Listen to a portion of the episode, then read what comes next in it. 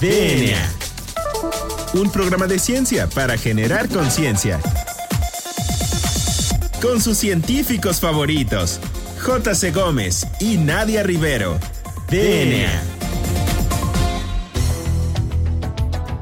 Hola, bienvenidos a un programa más de DNA, un programa de ciencia para generar conciencia.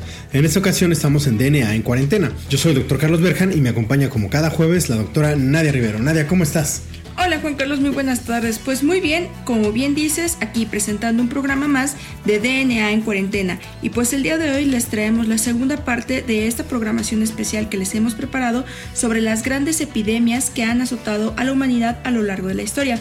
El día de hoy les vamos a hablar de cuatro que nosotros consideramos muy grandes, pues por los amplios registros que hablan de ellas. Y pues el día de hoy les vamos a hablar de la peste negra o muerte negra, les vamos a hablar acerca de la viruela, del cólera y de la gripe española. Ok, muy bien.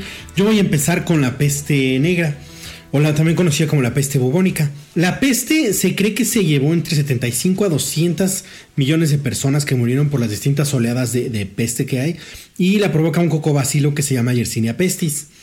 Se le puso muerte negra porque un médico francés por allá del siglo XII hablaba en sus escritos de eh, Mors nigra, era Gilles de Corbois, y decía que era Mors nigra por el tejido necrótico que se originaba en eh, las heridas de esta enfermedad. Eh, se cree que se originó en China occidental y fue llevada a Europa por los conquistadores mongoles. Entre ellos, Jani Beg Khan, que tenía una que era la Horda Dorada, de mongoles que eh, conquistaron diferentes lugares y que atacaron en 1347 la ciudad crimea de Cafa. Y vencen ahí a los genoveses, que eran los que tenían ese puerto, que era muy importante para la ruta de la seda. Y eh, los, finalmente los, los, genoveses tienen que salir, se regresan a eh, norte de Italia. Y ahí en el norte de Italia salen en unos barcos y curiosamente muchos de estos barcos llegan inclusive ya con puros muertos, ya ni siquiera llegan con, con nadie a bordo. Y eh, en todo el norte de Italia se empieza a propagar la, la, enfermedad y se va a toda Europa, llegando en 1352 al norte de Rusia y también se va hacia Media, porque algunos barcos llegaron a Sicilia, entonces también Sicilia eh, también tenía algunas rutas comerciales y también pasa por las ciudades de Jerusalén, de Bagdad y de Damasco, dejando también eh, grandes eh, pérdidas en su paso. ¿no? Se cree que entre 1347 a 1352 más o menos desoló un tercio de la población de Europa. Eh, es producida por un bacilo que se llama Yersinia pestis, como les comentaba al principio, y más o menos en 1894 fue aislado por Kristen Yersin y por eh, el varón Kitasato Shibasura. Ahora, bueno, lo que se sabe de la Yersinia pestis es que viaja en las pulgas de las ratas asiáticas sobre todo del occidente de Asia, que eh, iban eh, o que iban en los muchos de los barcos comerciantes, de los comerciantes o en la parte de la ruta de la seda, en los comerciantes que llevaban toda la ruta de la seda. Entonces ahí viajaban las ratas que traían las pulgas, que traen a la yersina. La yersina lo que hace es que provoca un cambio en la microbiota de la pulga, lo que hace que cuando encaje su probóscide para succionar la sangre, eh, no pueda, como que se, se, se trabe y entonces regurgita la pulga inyectando las, todos los bacilos a el animal, es como una especie de vector y eh, lo que hace es que como la pulga no puede succionar te pica varias veces y eh, regurgita entonces como si te inocularan varias veces en eh, el lugar donde está este donde bueno donde te pegó la infección. Ahora algo interesante es que provoca tres tipos de enfermedades lo que es la bubónica que es la que se le decían bubas a eh, las, las, enfermedades, los tumores purulentos que provoca eh, cerca de las zonas linfáticas y la septicémica, que es, eh, es, muy mortal, esta es muy rápida y mortal, es muy rara que se presente, y la pulmonar, la pulmonar es altamente contagiosa.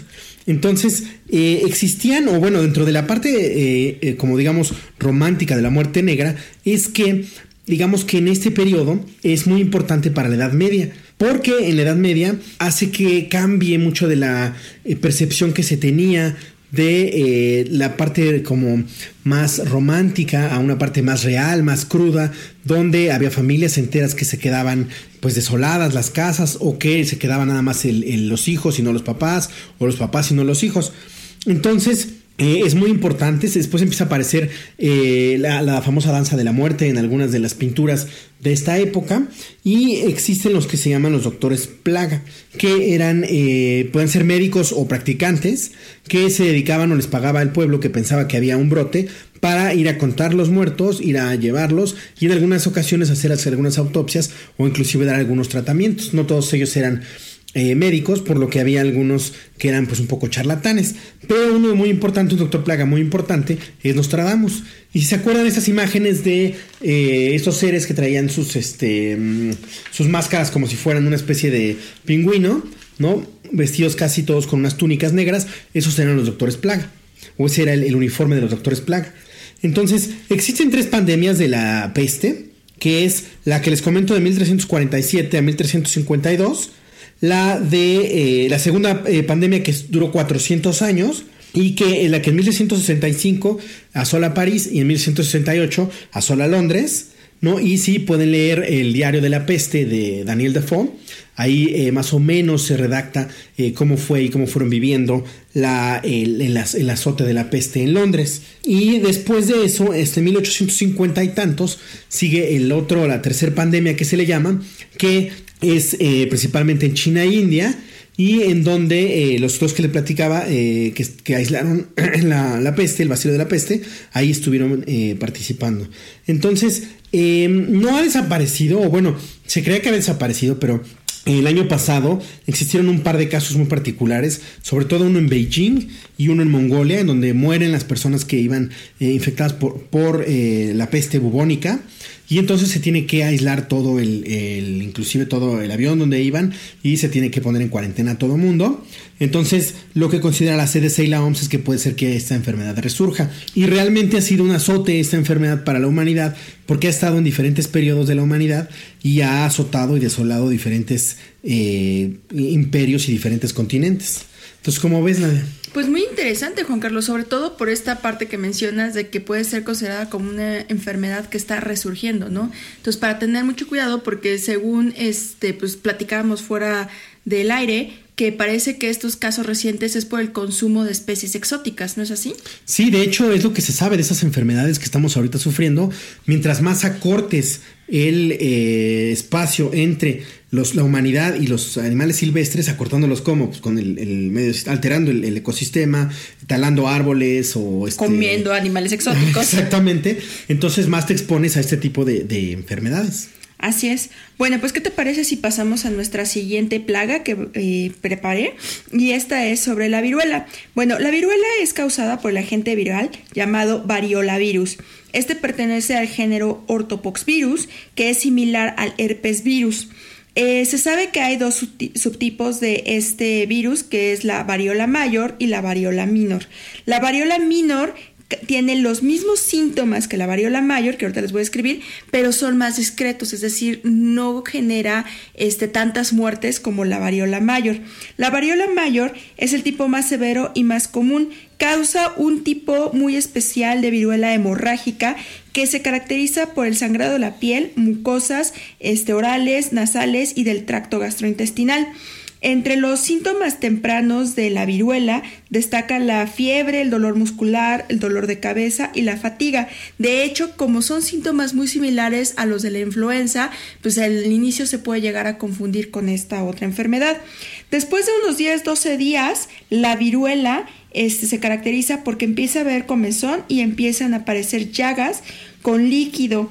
Estas invaden todo el cuerpo y el rostro. De hecho, algunas personas llegan a quedar ciegas justamente por estas este, llagas. Se sabe que la viruela se transmite de persona a persona por gotas de saliva que pueden surgir de las mucosas orales o de la mucosa nasal. También se puede transmitir por fomites, que son estos objetos que son contaminados y de hecho, lamentablemente, pues el virus puede este, cruzar hacia la placenta, por lo que se ha llegado a reportar que hay casos de viruela congénita. Bueno, las primeras manifestaciones de esta enfermedad se sugiere que ocurrieron en el año 1500 a.C. en China y en India después se ha este, descrito que eh, ocurrieron algunos casos de esta enfermedad en Egipto y se especula que de acuerdo a estudios de la momia que perteneció a Ramsés V, se cree que murió de viruela. Este, ya que bueno, el cuerpo presenta algunos signos que dejaba esta enfermedad. Bueno, hasta aquí se cree que esta enfermedad era una enfermedad endémica, es decir, solamente de esta región. Después se introdujo este, a Japón y después de un buen rato se, introdujo a África y a Europa. Entonces aquí ya era pues una pandemia. Eh, posteriormente, ese, bueno, de hecho, como se introduce a Europa, se cree que la viruela es la causante de la gran epidemia de Atenas y de la plaga antonina que les contábamos en el episodio pasado. Sin embargo, pues todavía no está confirmado. Hace falta evidencia porque también se ha hablado que quizá la este, plaga antonina se trataba de antrax o de otra enfermedad. Pero bueno, más adelante y con el crecimiento de la población y de la movilidad, pues en 1520 llega a tierras aztecas la viruela.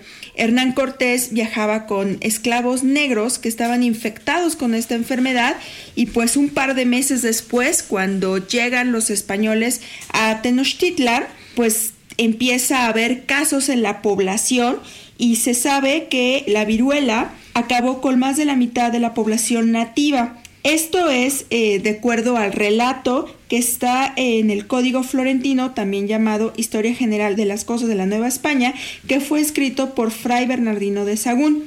Entre los muertos de víctimas de esta enfermedad destaca el gobernante Cuitláhuac y un gran número de los consejeros que gobernaban con él.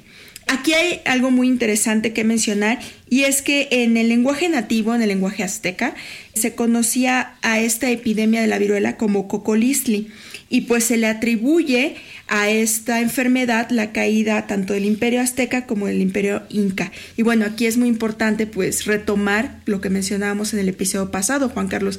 Decíamos que muchas veces las caídas de los imperios iban de la mano con este, una gran epidemia, en este caso pues de la viruela. Posteriormente pues se observó que la enfermedad eh, se transmitía más rápida entre las poblaciones más densas y esto se observó porque en Norteamérica no hubo grandes brotes de viruela.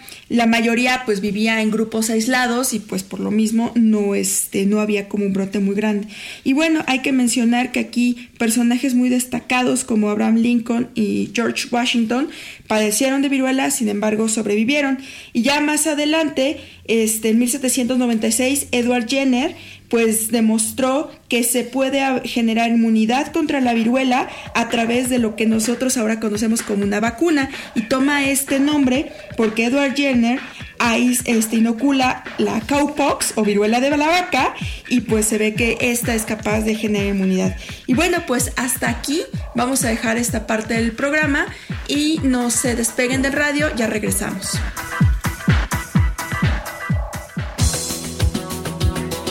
Volvemos en menos de lo que tus genes se traducen a proteínas.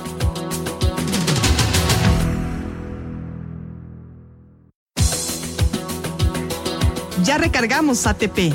Continuamos.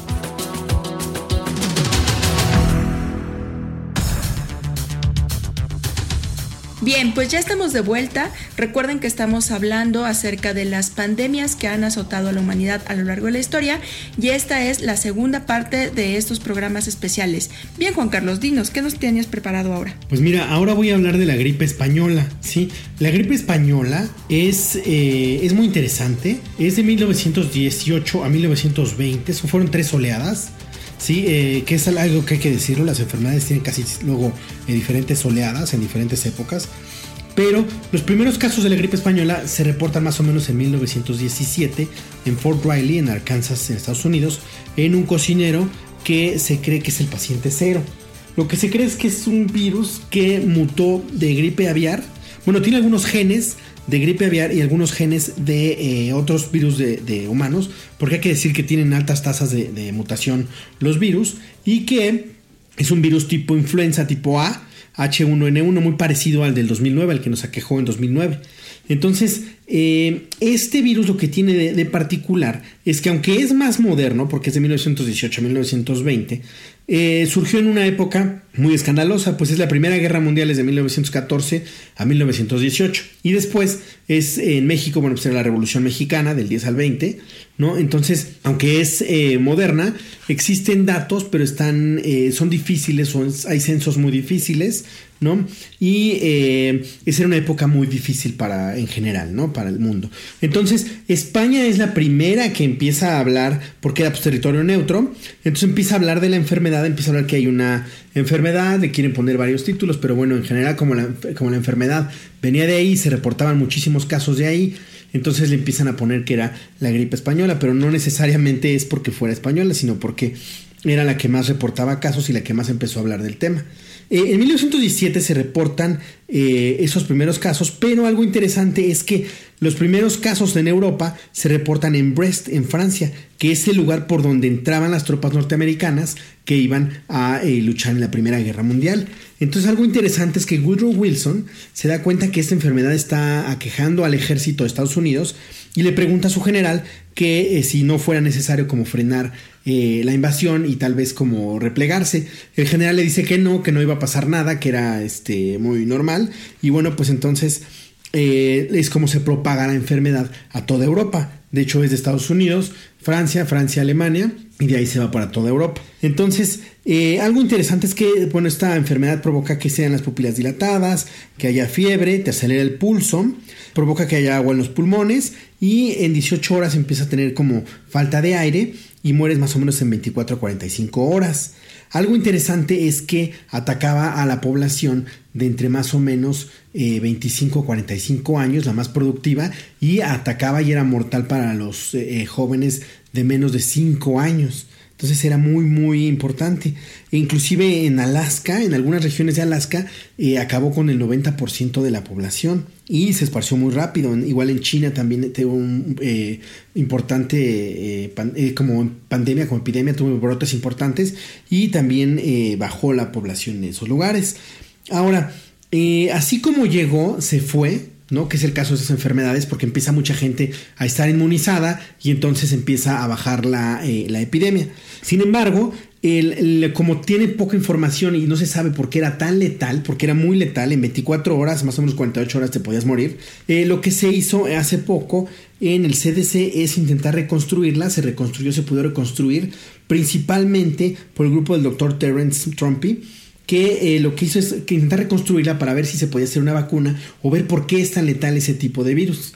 Sí, eh, como ustedes saben, eso es muy, muy controvertido, fue muy controvertido este estudio, pero bueno, pues el chiste es hacer información y tener información. Lo hizo en un BCL4, que se imaginen es un laboratorio de seguridad nivel 4, no ni siquiera nivel 3, ¿no? Y lo eh, intentan observar en, me parece que en roedores y sobre todo cómo se comportaba en algunos tipos de células. Eh, es un golpe para la salud pública de ese entonces, porque ya se tenía, decían, bueno, ya estamos peleando con grandes armas, tenemos este, avances en higiene, en salud pública, grandes escuelas, y bueno, pues resulta ser que fue un gran golpe para la salud pública de ese momento. Y algo interesante que, bueno, a mí me da eh, mucha curiosidad es que eh, hay muchos reportes, a lo menos en México, de esta enfermedad, en donde eh, los periódicos decían que había mentiras, que había más pacientes, que eh, había más muertos de los que el gobierno estaba diciendo. Como era una época muy difícil para México, bueno, pues era mucha inestabilidad, ¿no? Y muchos periódicos enlistaban algunos procedimientos que pedía el Consejo General de Salubridad. ¿No? Que era, les los voy a leer algunos, nada más unos cuantos, porque son muy interesantes con lo que estamos viviendo. Que la influenza es un mal que se propaga en aglomeraciones. Evite estar en cines, teatros o en lugares de reunión mal ventilados. Sofoque, estornudo y tos con un pañuelo. Todas las naciones civilizadas tienen leyes que prohíben escupir en el suelo. Por favor, obsérvelas. El saludo entre hombres de mano y en mujeres con beso es un modo eficaz de transmitir el microbio. Por favor, adopte un saludo higiénico. Y su nariz y su boca sirve para respirar. Use 20 inspiraciones profundas al día para que le den salud. Entonces estas eran algunas de eh, las publicaciones que mandaba el Consejo General de Salubridad y que eh, las podías ver en, algunos periódicos como el Nacional o como eh, algunos otros periódicos como inclusive el mismo Universal.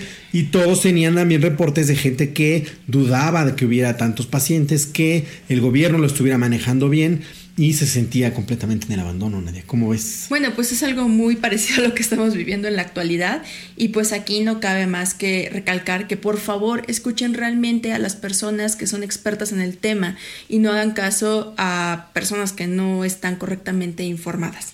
Pero bueno, pasando a la siguiente eh, pandemia que les tenemos preparadas, pues yo les voy a hablar acerca del cólera. Entonces, el cólera se cree que se originó en la región meridional de la península asiática. Esto se cree que fue ahí porque a través de los siglos hay una alta prevalencia de la enfermedad en esta región. De hecho, aparece descrita por primera vez en la literatura europea en el año de 1642 en el relato del médico holandés Jacob de Vondot. Este escrito llevó el título de Medicina Indorum o la medicina de las Indias del Este. En este relato se describe que el cólera es la muerte azul porque las personas que padecen de esta enfermedad adquieren la piel de un tono grisáceo azulado y esto es producto de la deshidratación, ya que los pacientes de esta enfermedad pues se calcula que emiten más o menos entre 10 y 20 litros de diarrea diarios. Eh, además de la diarrea, los síntomas del cólera se caracterizan por tener ojos hundidos, la boca seca y tener fiebre. Se sabe que el cólera se transmite de forma fecal oral, es decir, cuando una persona prepara algún alimento y va al baño y no se lava las manos, pues se puede transmitir. También este, se sabe que es por el consumo de mariscos u ostras que son cultivadas en agua contaminada. Y bueno, las primeras este, epidemias, las epidemias tempranas, se localizaron en India y se dieron por resultado de las condiciones de insalubridad. Entonces, estas malas condiciones de vida y la presencia de agua estancada, pues eran condiciones ideales para que el cólera prosperara. Más adelante, en 1817, a través de las rutas de comercio, el cólera se esparció hasta Rusia y más tarde llegó a Europa y Norteamérica. Entonces adquirió el nombre de cólera asiática. Posteriormente se calcula que hubo, o se reporta, mejor dicho, que hubo siete epidemias a través de los este, últimos 200 años. La primera epidemia se registra en la región de Bengala, en India, que es una región que está cerca de Calcuta. Esta surge en el 1817 y se va hasta 1824. Aquí este, la enfermedad viaja de India al sureste de Asia, pasa por el Medio Oriente, se va a Europa y termina en África Oriental. Esto este, pues surge porque la Armada Británica a través de sus naves trasladaba gente que estaba infectada a través del Océano Índico hacia África o hacia Indonesia, eh, incluso la llevaba a China o Japón. Entonces, algo de lo que mencionábamos, las rutas de comercio pues van haciendo que la movilidad de las personas lleve consigo pues estas enfermedades. La siguiente epidemia fue de 1826 a 1837 y atacó principalmente a Norteamérica y a Europa. La tercera oleada atacó a Asia y a Sudamérica, principalmente a, Brasil. La cuarta oleada este, pues, atacó a Nápoles, a España y a India.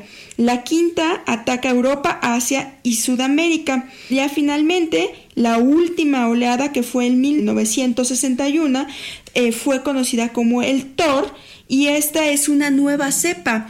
Es decir, la bacteria que causa esta enfermedad adquiere mutaciones y se sabe que es una nueva cepa la que infecta y esta tuvo su brote en Indonesia. Entonces aquí hay algo muy este, importante que destacar y es que se conoce que este, la bacteria fue este, bueno, se sabe que es una bacteria en 1854. Esta bacteria fue aislada por Filippo Pacchini y es muy curioso cómo la isla, porque él este, interesado por la enfermedad, toma un cadáver, hace una necropsia y de las mucosas del intestino post-mortem toma este, muestras y las inocula en un agar. Posteriormente, en 1885, Jaume Ferra y Clauda inocula el cólera para este, poder pues, conocer un poquito más acerca del virus. Y este, finalmente, John Snow igual y ya lo deben de haber escuchado en sus clases de ciencias naturales en la primaria, pues es el primero en demostrar que hay una relación entre el cólera y beber agua contaminada. Y a partir de esta relación que él describe, pues demuestra que es muy importante tener agua potable, agua entubada, para evitar que el cólera pues pueda llegar a las, al agua, o sea que las aguas residuales, aguas con desechos, pues alcancen a infectar el agua potable y entonces pues comience una nueva enfermedad. Y en 1883 Robert Koch identificó el bacilo causante de la enfermedad y lo nombró vibrio cólera.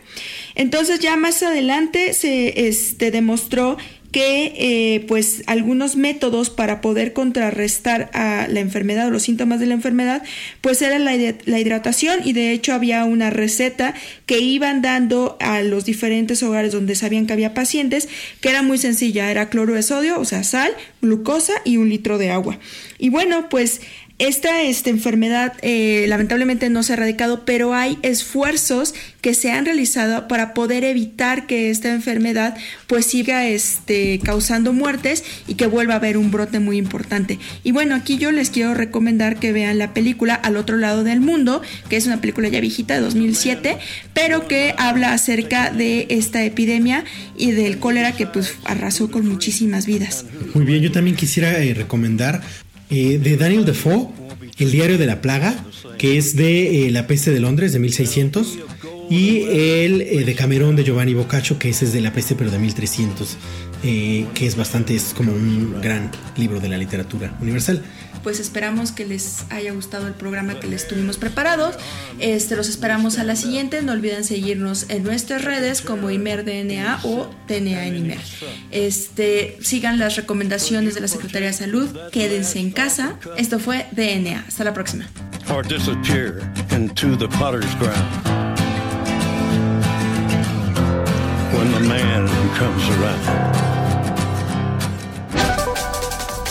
DNA la materia no se crea ni se destruye, solo se transforma. Nos vemos en el próximo programa de DNA, un programa de ciencia para generar conciencia.